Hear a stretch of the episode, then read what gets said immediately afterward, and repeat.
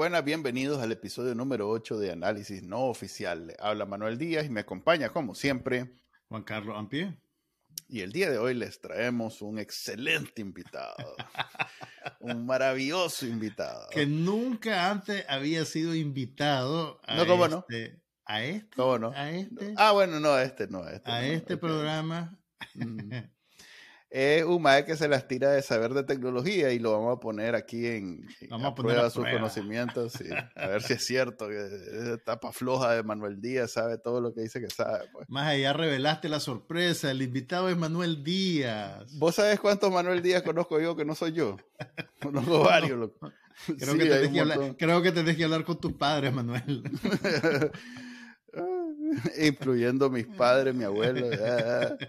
ok, vamos a hablar de tecnología. Vamos a aprovechar una entrevista que hizo Confidencial Carlos Fernando a el analista investigador Douglas Farah sobre eh, la conexión Nicaragua-Irán-Rusia y específicamente cómo Rusia está proveyendo tecnología a Nicaragua para monitorear y espiar a los ciudadanos y hacer lo que el gobierno sandinista hace. Pues. Entonces vamos a hablar de eso, pero antes, como todos los programas, vamos a ver qué tanto, o mejor dicho, qué es lo que andan leyendo, viendo e informándose los nicaragüenses de Nicaragua con Trending Nicaragua.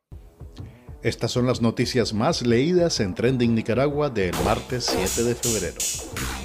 Confidencial analiza la alianza Ortega-Putin-Yamenei, Nicaragua, Rusia e Irán unidos para evadir sanciones, practicar espionaje y dispersar desinformación. La prensa reporta el regreso a Nicaragua de Saúl Gaitán, el migrante que sufrió indigencia en España. 100% Noticias cubre la condena a 10 años de cárcel, emitida contra los sacerdotes y laicos que acompañaron a Monseñor Rolando Álvarez durante su secuestro en la curia de Matagalpa. Artículo 66 destaca el rechazo del Centro de Asistencia Legal Interamericano de Derechos Humanos a la condena a 10 años de prisión contra el párroco de Mulucucú, Oscar Benavides. Las noticias más vistas en YouTube. Nicaragua Investiga reporta resistencia en León a cambios en la militancia del FSLN, promovidos por Rosario Murillo. El reporte de esta noche cubre un informe sobre la injerencia rusa en Latinoamérica incluyendo Nicaragua, donde destacan el adiestramiento en espionaje a efectivos de la policía. Y en redes sociales, Yader Morazán, abogado en el exilio, compartió el video de la reunión de su hijo con su madre, gracias a El Parol Humanitario. Suscríbase a Trending Nicaragua en el canal de YouTube y la página web de Bacanal Nica. Ok, bienvenidos a la parte de entrevista de análisis no, análisis no oficial. Y vamos a hacer algo nuevo hoy. Yo voy a entrevistar a Manuel Díaz. yo, debería haberme quedado callado. que es nuestro, nuestro experto residente en asuntos cibernéticos y del Internet. Así con, con C y con K, porque ahora estamos en el imperio. Entonces, Manuel, vamos a hablar un poquito sobre eh, un informe que dio a conocer eh, Confidencial y el programa esta semana. Es un informe titulado Alianzas Peligrosas, el avance de Rusia en América Latina. Y los autores son Douglas Fara y Marianne Richardson, que pertenecen a el Instituto de Estudios Estratégicos Nacionales de la Universidad de Defensa Nacional de Estados Unidos. Y a como su título lo sugiere, están analizando qué significan los avances de Rusia en toda la región latinoamericana en lo que respecta a el balance de fuerzas con los Estados Unidos. Eh, Confidencial publicó un par de notas al respecto y también una entrevista bastante larga con Fara y ah, dicen varias cosas interesantes que por lo menos son el tipo de... Pues hay, hay cosas que nosotros, digamos, sospechamos pero no tenemos comprobadas y también hay cosas que pueden sembrar un poco de alarma en la gente. Entonces quiero que platiquemos un poquito de eso y si querés empecemos por, empecemos por lo más alarmante, digamos, entre comillas. Eh, hay un momento, hay una parte del informe donde se dice que eh, Rusia ha capacitado a la policía de Nicaragua y a un número X de agentes en labores de contra, contraespionaje o de espionaje cibernético, que incluyó el rastreo de cuentas que se comunicaban por WhatsApp en el contexto de las protestas del 2018. Y según lo que dice el informe, que está ahí citado y entre comillas, eh, a través de eso lograron apresar a gente. Eh, entonces la pregunta que surge es, eh, ¿es eso posible todavía? ¿Se puede rastrear comunicación en WhatsApp? ¿Y qué significa eso de rastrearla? ¿Quiere decir que saben qué es lo que yo te escribo a vos o solo saben que yo te escribí a vos? Ok, eh, gracias por invitarme a este maravilloso programa. En realidad se autoinvitó. Eh, yo como experto en tecnología eh, voy a conversar con ustedes de este maravilloso programa. De este lindo programa. Un saludo a toda tu audiencia. mira, vi la entrevista que hizo Carlos Fernando a, Douglas Fara y, y, me llamó mucho la atención cuando dijo que gracias a tecnología rusa, casi nunca, bueno, digamos que... nunca has oído una, una, indicación positiva que diga tecnología rusa. tecnología rusa como, wow. Eh, pero bueno, dice el señor que em, gracias a tecnología rusa que ha traído el gobierno de Putin a Nicaragua, el, el gobierno, Daniel Ortega, es capaz de eh, espiar a, las personas que usan WhatsApp en Nicaragua. Entonces, lo primero que me llamó la atención es que menciona un nombre del cual yo nunca había escuchado, que se llama Protei, como la clave eh, que... Pues, Protei es la, empresa o el software que usan para espiar. Precisamente, eso es lo, que, lo que me llamó la atención y por ahí comencé la, la, investigación, ¿verdad? Porque ya habíamos hablado en, incluso en el en el podcast de Canal Nica sobre eh, aquellos programas israelitas, israelitas se israelíes, eh, que, ven, que son negocios que venden en, Israel, eh, supuestamente bajo la supervisión del gobierno de Israel, o sea que no, se lo venden a cualquiera, supuestamente, para gobiernos que legalmente hacen monitoreo de, comunicaciones. Ilegalmente. No, no, legalmente. Legalmente. Uno de los requisitos. Pero, el caso que pero tenemos en Centroamérica el caso de El Salvador, que, que, adquirieron la licencia. Sí, pero adquirieron la licencia del programa Pegaso para espiar periodistas independientes. Sí, pero ellos tienen como requisito que tiene que ser, o sea, no puede ser el cartel como se dijo en, que el cartel de Sinaloa no puede llegar a Israel. Sí, no puede contar. Okay, Tiene que ser el gobierno. Y ya lo que el gobierno haga con eso ya es cosa de él. Ah, sí. Entonces, se supone que los gobiernos no, infringen, o sea, no, cometen delitos, pues se supone. Entonces, eh, me llama la atención porque yo nunca había escuchado de, esta tecnología y comencé a investigar. Em, descargué y revisé el informe original que hicieron este Fara y la otra persona y en la parte central o más importante sobre esto de la vigilancia cibernética hablan, hacen la mención a otro reporte que también lo leí, sobre algo que le llaman SORM 3. SORM es, eh, es como los rusos le llaman a su sistema de vigilancia generalizada de telecomunicaciones. Pues. Lo que en algún momento en la ley de ciberdelitos decía que los proveedores de tecnología tenían que dar al gobierno acceso para poder vigilar eh, a, los usuarios. Digamos que en Rusia ya está mucho más sofisticado. Eh, Entiendo que se genera automáticamente. Ya está montado el sistema, pues ya tienen la, infraestructura solo para llegar y, conectarse y espiar. Pues. Entonces, ese sistema se llama SORM, S-O-R-M, y ha tenido varias versiones. Y Protei entra en la ecuación porque es, un, es una marca, una empresa, pero bueno, es una marca de, dispositivos tecnológicos. Entonces, tal vez recordás, el año pasado la bulla con los Stingrays son esos dispositivos que hacen de antena falsa, que también lo hablamos aquí. Entonces, muchas empresas crean esos dispositivos. En la mayoría de los casos no son más que repetidoras para cuando estás muy largo de la antena de, la empresa. Pones uno de esos en la finca, generalmente los ocupan. Pones uno de esos y, eso te ayuda a llegar más largo, para pues, que no tengas problemas de señal. Entonces, de la misma manera, Protei es una empresa que crea dispositivos, que entre los dispositivos que crea hay uno que son usados por el gobierno de Rusia para la vigilancia. Pero, si vos entras al sitio de Protei, vas a ver que tiene mucha publicidad con otro tipo de dispositivos. Es más, por ahí vi un, este, porque menciona de nombre a, una persona que supuestamente es el, la cabeza de Protei, que es el peligroso y no sé qué, que eh, Anton Pinchuk, me encontré en YouTube, en el canal de Protei, porque no es una empresa escondida, pues no es como aquello de Pegasus, que era todo disimulado.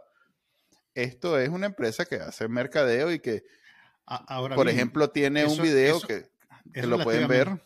Es común que tengas empresas que son, digamos, empresas legítimas, que tienen también contratos en asuntos de seguridad con gobiernos. De hecho, Amazon y Google hicieron, Amazon, Google y Microsoft hicieron la lucha de, de ser proveedores del, del, del, ejército en Estados Unidos y en algún momento los trabajadores de las empresas eh, dijeron que no querían trabajar para el ejército. Entonces hicieron una especie de huelga, que no es una huelga realmente, pero sí manifestaron su, su descontento para hacer eso y, creo que Google se retiró por sí precisamente por eso, pues porque no querían los ingenieros trabajar ahí. Entonces, de la misma manera, Protege es una empresa que produce dispositivos y unos de ellos son usados para esto, pero tiene otro montón. Eh, lo que iba a decir es que hay un video donde sale e, esta persona exponiendo en una feria de tecnología en China, tratando de convencer a empresas chinas, que en, el caso de China, pues todas son estatales, de, de usar la tecnología de ellos precisamente para lo mismo cuando todo el mundo sabe, por lo menos en el tema de tecnología, que los chinos van de los chinos vienen de vuelta cuando los rusos no han ni llegado. Mm. Entonces queda un poquito iluso pensar que alguien, que una empresa china va a usar. sí, es, como que llegue a, venderle, no sé, este. pero, eh, pero a unos ni hamburguesa a Estados Unidos, pues no, A unos ni casi los pueden convencer. Correcto, entonces a ver. Especialmente si le regalan los equipos. Sí, sí, no son. A ver, mira, volvamos a, la discusión original. Entonces, lo que dice Fara es que ellos tienen pruebas que no, encontré por ningún lado de documentación al respecto, de que el gobierno ruso ha introducido esa, esa tecnología a Nicaragua, Venezuela, Cuba, pero bueno, a nosotros nos interesa Nicaragua. Ok, eh, ¿Cómo saltamos de ahí a que esa tecnología puede quebrar el cifrado de WhatsApp? Que es algo que él afirma. Yo me, me, aseguré de, encontrar la parte donde afirma que, quiebra el cifrado. Porque una cosa es que... Dice, dice, que quiebra el cifrado porque... Sí, lo dice. Pues, lo, dice. ok. Ok, pero conste, dice que quebró el cifrado en el 2018. Del 2018 para acá, yo asumo, o si mal no recuerdo, corregime, que WhatsApp hizo varias revisiones de seguridad y cuestiones por el estilo. O sea, que, lo, que hayan quebrado el cifrado en el 2018 no quiere decir que lo puedan quebrar hoy. Correcto. Lo que pasa es que la tecnología, a lo que llamamos cifrado, es una fórmula matemática. Estamos eh, diciendo, esto quiere decir encripta, encriptación también, ¿no? Estamos hablando de eso. En inglés se llama encrypt, pero en, en español se llama cifrado. Okay. Es una fórmula matemática que, pues, eh, que de hecho es una fórmula, es un, es un cifrado comprado a Signal. Ni siquiera es original de WhatsApp. Pues WhatsApp lo que hizo fue irse a la empresa mm, con mayor seguridad en términos de cifrado y les licenció su tecnología para usarlo ellos. Por eso es que siempre que me preguntan si Signal o WhatsApp cuál es más seguro, en la mayoría de los casos son lo mismo porque para poder romper el cifrado de uno, o sea, una vez que vos rompes el cifrado de WhatsApp, puedes romper el cifrado de ¿Y, ¿Y cuándo hizo eso WhatsApp? Ya en el 2018 será... No, sí, eso, sí, sí, sí, tiene rato. De hecho, eh, WhatsApp tiene algo especial que generalmente no tienen las, en Estados Unidos sobre todo, que es el cifrado punto a punto, que bueno, Signal así es también, que es básicamente eh, un cifrado que eh, es solo el que lo manda el usuario, ni siquiera la empresa, lo que, el que lo manda el usuario y el que lo recibe tienen acceso a la información que está ahí adentro, en el mensaje, en el, en el archivo de voz o en el archivo de video y solo ellos dos pueden, o sea, uno lo, lo en Java y el otro lo desenllava. ¿Ya? Eh, eso es, digamos que mucho más seguro que la otra forma, que es ven llavado, pero pasa por un servidor de la empresa que, por ejemplo, el, Messenger de, Facebook, en, en, la mayoría de los casos, porque también puedes hacer esto del cifrado punto a punto, todo lo que mandas por WhatsApp, perdón, por Facebook o bien Twitter o cualquiera de las otras, llegan al servidor de la empresa que lo dueña y ahí va encifrado, pero ellos lo pueden ver. ¿Ya? Entonces, si bien sigue siendo seguro porque las probabilidades que esa empresa le dé acceso al gobierno de Nicaragua a ver lo que está en, en esos mensajes es nula, pero eh, digamos que si se trata del gobierno de Estados Unidos, probablemente sí se pueda. Pues. Entonces, eh, en el caso de WhatsApp es mucho más seguro por esa razón. Ahora, haber quebrado el cifrado de WhatsApp no es poca cosa. Cuando Pegasus eh, se supone que lo hizo, lo hizo a través de una vulnerabilidad del teléfono, no necesariamente de la eh, aplicación. Es improbable, pero no es imposible. No, imposible no es nada, pero improbable sí lo es. De hecho, yo tuve recibí correos hace como dos, tres meses de alguien que estaba en Nicaragua diciéndome que eh, la forma en que estaban accediendo a la información en WhatsApp es usando eh, servidores locales que para facilitar y hacer más rápida la comunicación, eh, de pronto ubican servidores locales de, intermediario, pues para que en vez de ir a Internet y volver, tenés un servidor dentro del país y todo se, se, maneja ahí y luego solo se actualizan los centrales. Pues.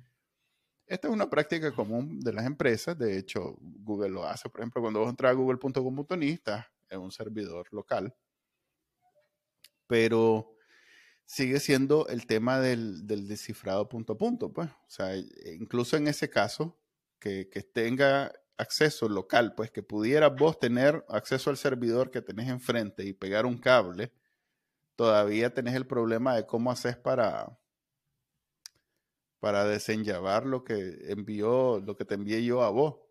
Eh, aunque tengas la información ahí, todavía está enllavada. Pues. Entonces sigue siendo para mí un misterio de cómo hicieron, si acaso es cierto, porque la verdad por mucho que busqué, solo hace la mención que lo puede hacer a través de dispositivos de Protei. Ok, y una Pero no, no vi una puesta en práctica del asunto.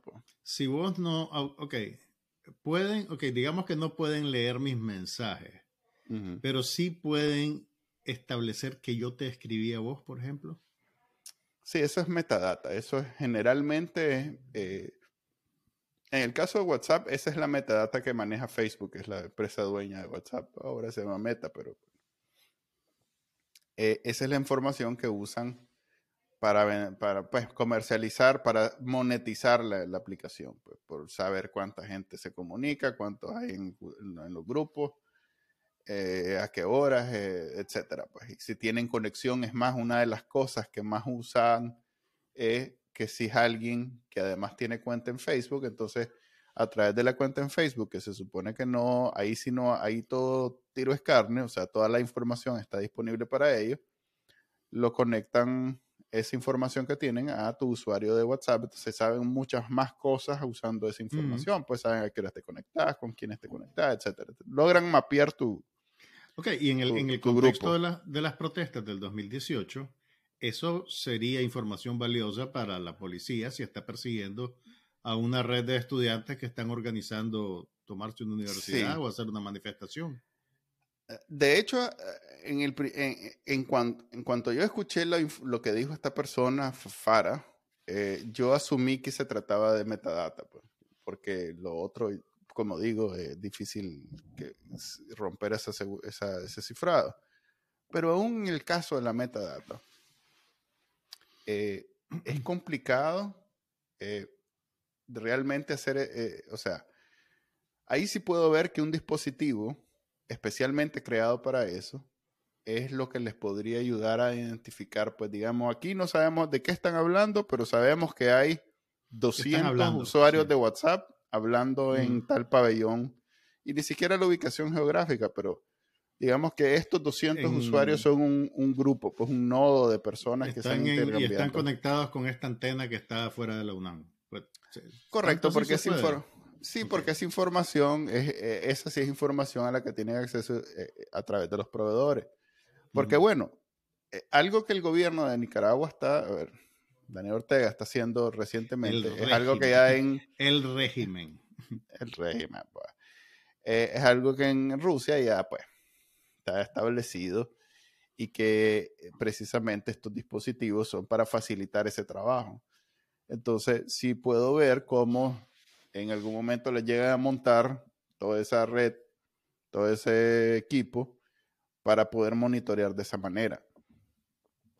Al final de cuentas, sin poder afirmar nada, porque como digo, él no da la, eh, fuente de cómo quebraron el cifrado ni nada, lo que me parece a mí es que eh, lo que tiene Nicaragua hoy en día es tecnología rusa que les permite un poco más fácil tener a, asimilar la información que reciben de los proveedores, porque en Rusia mismo esto es completamente dependiente de los proveedores de tecnología, pues del, del, cable net, perdón, me fui muy atrás, del Claro y del, del y el Tigo de Rusia, pues no, no necesariamente es algo que ellos solitos pueden hacer. Al punto que en un estudio hablan que hasta los bancos ya están intervenidos y que tienen esa vigilancia legal. Se llama intervención legal, porque es algo que está en la ley y que entonces el gobierno lo puede hacer y es completamente sobre la mesa en el sentido pues que no hay ningún delito de por medio. Eh, eso es lo que puedo ver yo que en Nicaragua estarían haciendo. Esta entrevista y esta información que, que, que le hizo Carlos Fernando Afara es a propósito de una visita de, los iraníes a Nicaragua. Sí, en donde... vamos a ver si lo leo mejor que el comandante. El canciller iraní Hossein Amir Abdollahian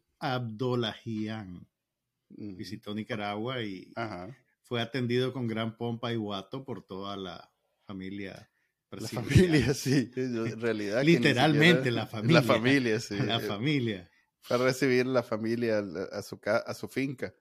Eh, entonces, lo que al final entiendo yo por, por cómo lo presentan es que hay una especie de intercambio de tecnología donde Rusia, irónicamente, siendo tal vez de los avanzados, el menos avanzado, porque China está, como digo, mucho más adelante, eh, el, el, que está vendiendo y haciendo de proveedor de tecnología para hacer estos monitoreos. Eso, es, eso lo dice Farah en algún momento del, del, informe. Él dice que, la, que el interés de China por la región latinoamericana es eminentemente comercial. Sí. Eh, sin embargo, el interés de Rusia es eminentemente político. Y ahí es donde vos te das cuenta por qué esa alianza de Daniel Ortega con Rusia no, no, no, se traduce, digamos, en, en grandes incrementos en exportaciones ni en importaciones.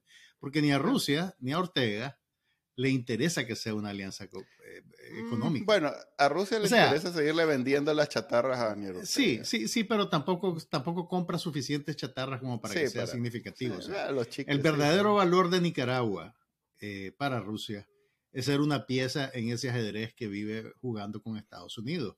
Como y es parte de la y es parte de esto que, esto que se llama la doctrina, la doctrina Primakov, que, que, la estableció aparentemente el, el, ministro del Exterior Yevgeny Primakov en 1996, que dice que si Occidente, entiendas, Estados Unidos, se va a meter en la esfera cercana de Rusia, entonces Rusia se tiene que meter en la esfera cercana de Estados Unidos para poder balancear la fuerza. Entonces, cuando ven que los rusos llegan a saludar al comandante, no crean que es porque el comandante es lindo, es, porque, es porque a los rusos les interesa estar, digamos, eh, en el, el término odioso, yo lo sé, pero les interesa tener un pie en el traspatio de los Estados Unidos. Y, y esta tecnología, eh, que el mismo Fara lo dice, eh, es un paquete, pues también está lo del Glassnode, que es la competencia del, del, GPS, están esas oficinas que también él menciona, donde solo rusos y, y, la familia de, de, de, Ortega Murillo entra o, su, su, servidumbre más, más de confianza. Este, todos esos detalles eh, y, que eh, los conecta con Irán, con Cuba, con Venezuela y todo lo demás, es precisamente eso, es, es una especie de, de, amenaza política que, por ejemplo, China no está interesada. De hecho, esta semana un globo de vigilancia chino fue directamente a Estados Unidos y se puso arriba y como, como, quien dice, este, yo no necesito en Nicaragua estar hablando con, con los hijos del, del, dueño de la finca para hacer la vigilancia directa que si ese es uno que encontraron, bueno, aquí ya estoy hablando con... Bueno, acordate también que, eh, bueno, también se reportó en las noticias que durante la presidencia de Trump eh, también hubo episodios similares, solo que no lo notificaron, no lo hicieron público. Sí, que no y en este caso había un segundo globo también que fue avistado en Costa Rica y aparentemente de Costa Rica pasó a Colombia, o no sé dónde pasó primero, pues, pero de ese, del, del globo que anduvo por Latinoamérica no sabemos si alguien lo derribó o qué, pero en Estados Unidos aparentemente el globo entró por la costa oeste, eh, cruzó el país y finalmente fue derribado, creo que en Carolina del Norte o Carolina del Sur. Eh, creo que encima de agua, sí. Sí, se logró recuperar eh, algo de la estructura, pues, de, de los equipos que llevaba y entiendo que lo están analizando para poder entender qué es lo que el globo hacía. Obviamente China dijo que era un globo de investigación científica y que se lo había llevado una corriente de aire, pues fuera del curso que originalmente iba a tomar. Pero pues no sé qué pensar de eso. El punto es que en el caso de China eh, es otro, completamente otro negocio, otro, otro, otro, otro, ay, ¿cómo llamarle? otro nivel y en el caso de Rusia, que es el que nos hace caso y el que nos eh, aparentemente nos provee de tecnología, eh, no es tan peligrosa como podríamos eh, sospechar que si fuera China. O sea, no, es tan peligrosa, pero sí está inserta en la estructura de seguridad del régimen y no solo en la parte política, también en la parte comercial. Tenés Yota, que es de origen ruso, por ejemplo. Sí, aquí es la parte donde yo vuelvo a recordar que cualquier comunicación que hacen a través de proveedores, la comunicación tradicional, pues esos mensajes de texto, eh, las llamadas que no son a través de mensajerías específicas. Y cuando decimos mensajes de texto nos referimos a el SMS. El SMS famoso, el chats. Eh, todo eso es, eh, es, completamente visible, no está protegido de ninguna manera. de hecho, estos aparatos que provee esta empresa, lo más seguro es que sirvan para eso específicamente, pues para conectarse al proveedor, digamos a Tigo, y un panelito tiene, bueno, este individuo te, está conectado aquí en esta antena y no sé qué y no sé cuánto se conecta a esta hora. porque esa información, y ahí sí la metadata y la data, las dos cosas. O sea, tanto el mensaje en sí como la hora, la ubicación, todo lo demás, está dentro de ese, ahí sí podría estar dentro de la información que da ese aparato. Ahora bien, la empresa esta yo decía que tiene mucho material de mercadeo sobre sus dispositivos y los vive vendiendo activamente. Entonces, hasta los modelos y las cosas están en, el, en, el, en, la investigación que hace Farah o sea que cuidado y es, posible eh, agarrar el dispositivo, estudiarlo y, saber exactamente cómo funciona. Pues. No he llegado a ese nivel, pero Cuidado, ya estoy un video Ya enseñando. lo, está, ya lo estás buscando en eBay. Ya lo estoy- sí, porque los maes hacen bastante mercadeo, pues tienen un canal de YouTube con muchos videos de, de venta, pues están Ahora. en, en plan expansión, pues. ellos. Ahora, para, para, para tratar de, de- de cerrar este capítulo, la gente que utiliza WhatsApp para comunicarse dentro y fuera de Nicaragua, ¿puede asumir que el contenido de sus mensajes está protegido o no? Sí, Ok. completamente. Eh, A ok. ver, El contenido está protegido, pero sí pueden saber a quién le está escribiendo. mm, eh, tampoco. Eso solo Esa es información que solo tiene WhatsApp. Mira. Eh, es, es difícil porque nunca puedes decir que no hay. nunca no puedes es decir nunca. Nunca ahorita nosotros nunca. estamos diciendo esto y un, y un trollcito Y el troll maje se- center acaba de encontrar petróleo, digamos, el equivalente a encontrar petróleo y quebró la seguridad del WhatsApp. Y justo cuando vos habías mandado el mensaje incriminador diciendo que Laureano no sabe cantar. Ah, exactamente. Entonces, eh, si bien no se puede asegurar nada porque la posibilidad siempre existe, las probabilidades son bien bajas. pues, Porque, como decía, el cifrado es nivel de mil. Siempre para decir que un cifrado es bien alto, o sea, que necesitas una supercomputadora que solo existen en teoría para poderlo descifrar, o bien una de las que sí existen, pero necesitas unos 10.000 años. eh, el grado militar se le llama cuando ya es lo más alto, pues, cuando son, creo que 256 bits, una cosa así.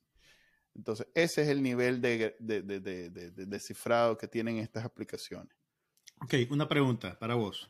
¿Y qué pasa si utilizas el gestor de WhatsApp para escritorio, el que puedes usar en tu navegador de Internet? ¿Eso tiene la misma seguridad que la aplicación de WhatsApp en el teléfono o es Sí. vulnerable? No es lo mismo. Eh, De hecho, ellos han evolucionado desde tener una extensión de la aplicación en el teléfono a tener eh, una, como una especie de extensión en, la computadora a una aplicación ya propiamente para la computadora. pues. Entonces, en ambos casos, eh, una de las razones por las que lo hacían así era precisamente que mantener esa seguridad. Entonces, es lo mismo básicamente. Lo cual no quiere decir que si te agarran el teléfono y tenés ahí todos los mensajes, eh, tienen acceso a toda esa información sin necesidad de quebrar nada. Pues solo te quiebran la cabeza vos Para que les deje el password. para que le des el password a tu teléfono y ya está. Hay, hay, Entonces, hay un, un asterisco. Hay que maneras, ta- pues. un asterisco que tal vez ilustra ese, esa estampa que estás pintando vos.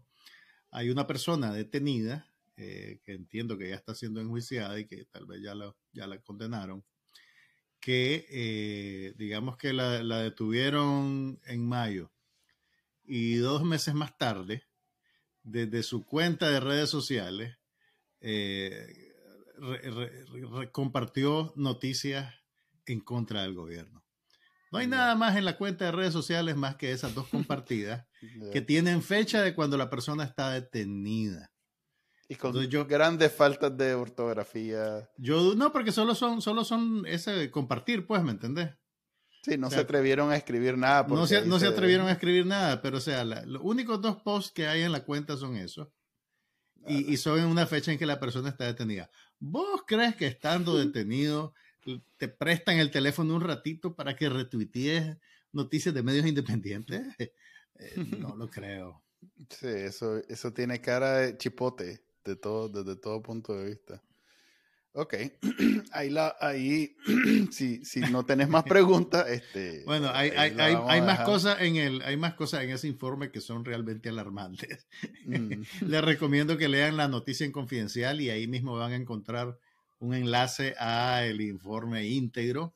Hay una parte que habla de que Rusia, que tal vez eso lo tengo que ir a leer con más detenimiento, que Rusia tiene o está en proceso de crear su propia Internet, que me imagino que es algo, una dinámica parecida a la que tienen los chinos sí, que, que sí, tienen, digamos, hecho, su, su red país, que no necesariamente, y, y que me imagino que es más fácil de monitorear incluso.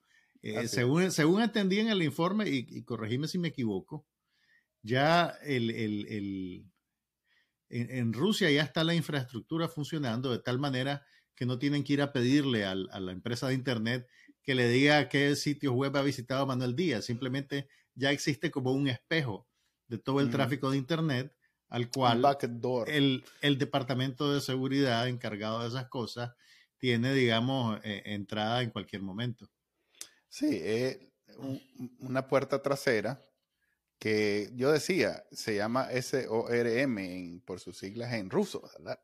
Eh, SORM, este, que está en todas las comunicaciones tecnológicas de Rusia instalado. Pues, o sea que en Rusia no hay nada que puedas hacer sin que esté monitoreado por, a menos pues que uses VPN y esto y lo otro, pero no está como en China, pero sí es peligroso. Este, ¿Y puede, puede, puede el régimen de Ortega hacer algo parecido en Nicaragua?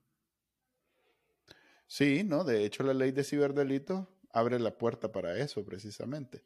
Lo que pasa es que no podés, o sea, estas aplicaciones que son seguras, no las puedes controlar. Entonces, lo que hace China es eh, prohibirla. por ejemplo, en China no puedes usar WhatsApp. O mejor dicho, bueno, no, no puedes usar WhatsApp, pero tampoco puedes usar eh, Twitter. O no puedes usar este, Facebook.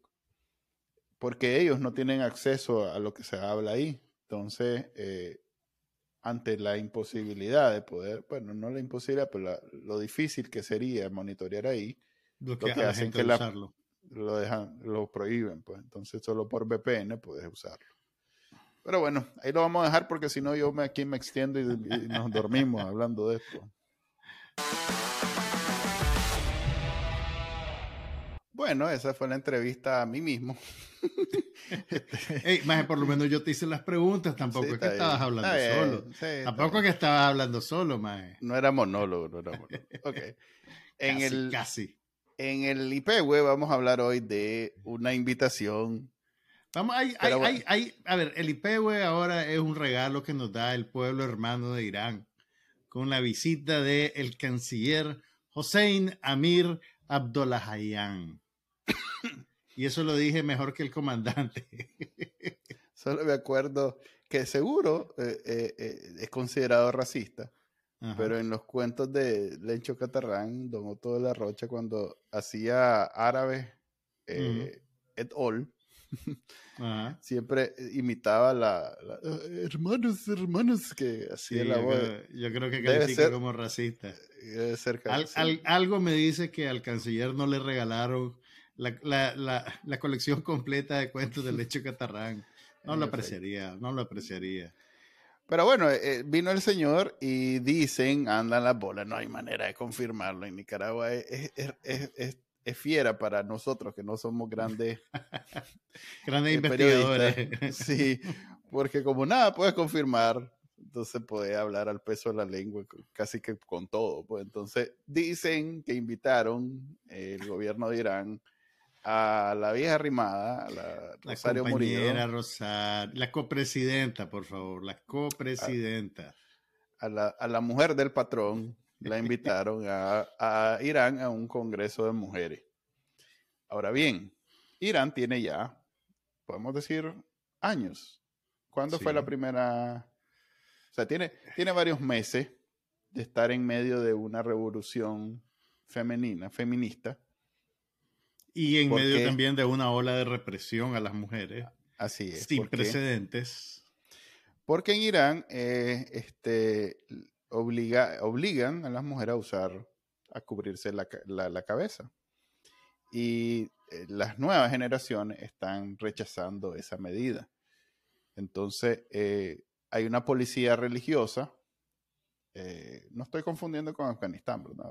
no, no, pero bueno, está, bien. estoy bien, estoy bien. Entonces en Irán hay una policía religiosa que normalmente hasta hace muy poco eh, era autoridad, pero que las mujeres y la gente joven, ya ni siquiera solo las mujeres, también hay varones que han, este, se han rebelado contra esta autoridad y hay videos, ustedes pueden encontrar en TikTok, en YouTube, en Instagram, videos de gente joven y mujeres increpando a estos viejos en las calles porque según ellos exigen que la mujer ande de determinada manera en las calles. Pues. Y la última ola de protestas se despertó después de que esta policía eh, matara a una muchacha que aparentemente no andaba puesta el hijab como debía ser. Entonces, yo no sé exactamente cómo funciona un encuentro de mujeres líderes en ese contexto. Pues. Ah, sí, correcto. Entonces, en ese, eh, eh, en ese Irán, los majes que andan, eh, digamos, exigiendo que las mujeres actúen de determinada manera, invitaron, o sea, todavía que le hubieran invitado a las feministas, pero no, fue el gobierno de Irán el que, el que invitó a, la, vieja esta para que fuera a un congreso.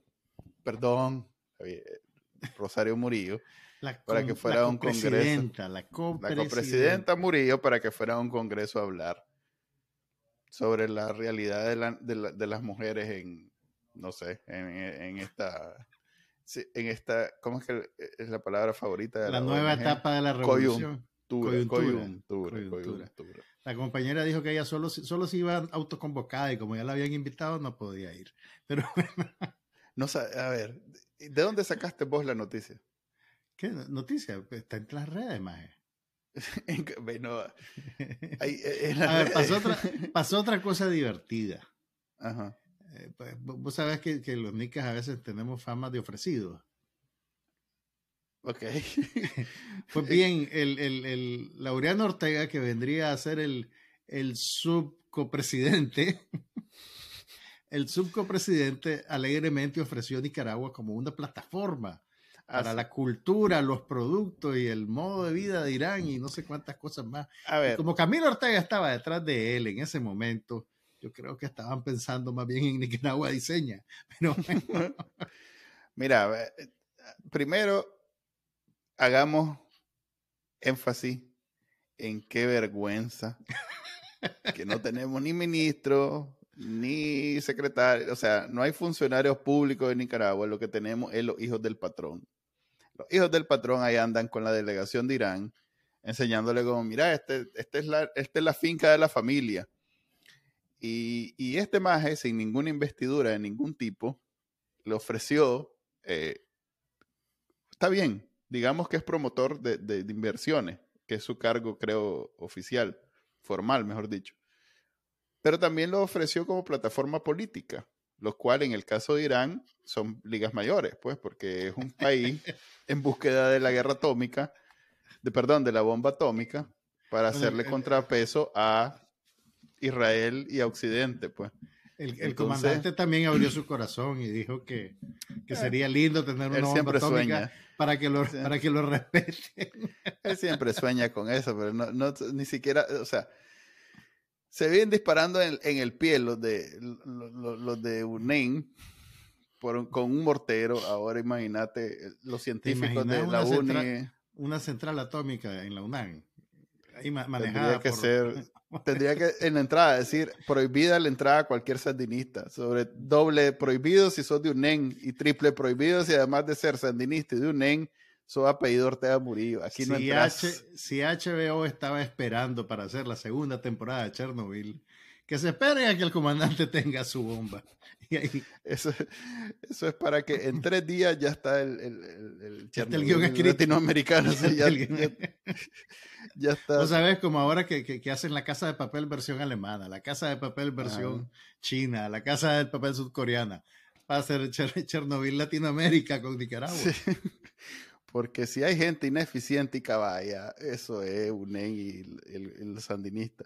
Pero bueno, eh, esa es la visita de, los iraníes un, al un saludo a la delegación iraní.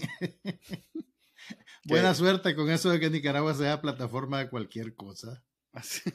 Podemos, podemos eh, retirar ya la palabra plataforma, no creo que está bien, bien pataleada. Eh, no, porque sigue teniendo su uso dentro de los medios que tienen páginas en Facebook y, si, si, les quitas la palabra plataforma, los deja a pie. Esa, es la gente que... Gracias por un saludo a nuestros amigos. Un saludo a nuestros amigos que tienen plataformas. Plataforma de Facebook, sí, plataforma de Facebook. Eh, bueno, ese es el, el, el, IPV del día de hoy. Eh, sigo esperando la, la, la, pero ¿de dónde sacaste que le invitaron a la señora a ese congreso feminista? Mae, déjame, no me déjame digas que tener- las redes sociales. déjame yo. eh. Mi tía me lo mandó en Facebook. Yo sabía, algo así tenía que... Un Mi forward tía me de lo Facebook. mandó en Facebook. Ah, Ok, ya, ya entendí, ya entendí. Ok, eso es- de ahí sacamos nuestras noticias nosotros. La del IP, Así güey, es. la del IP, güey. Dándole, pues, ok. Hasta la próxima semana. Ya saben que pueden descargar, ver, mejor dicho, ver este episodio y todos los demás en YouTube, en el canal de Bacaranica de YouTube.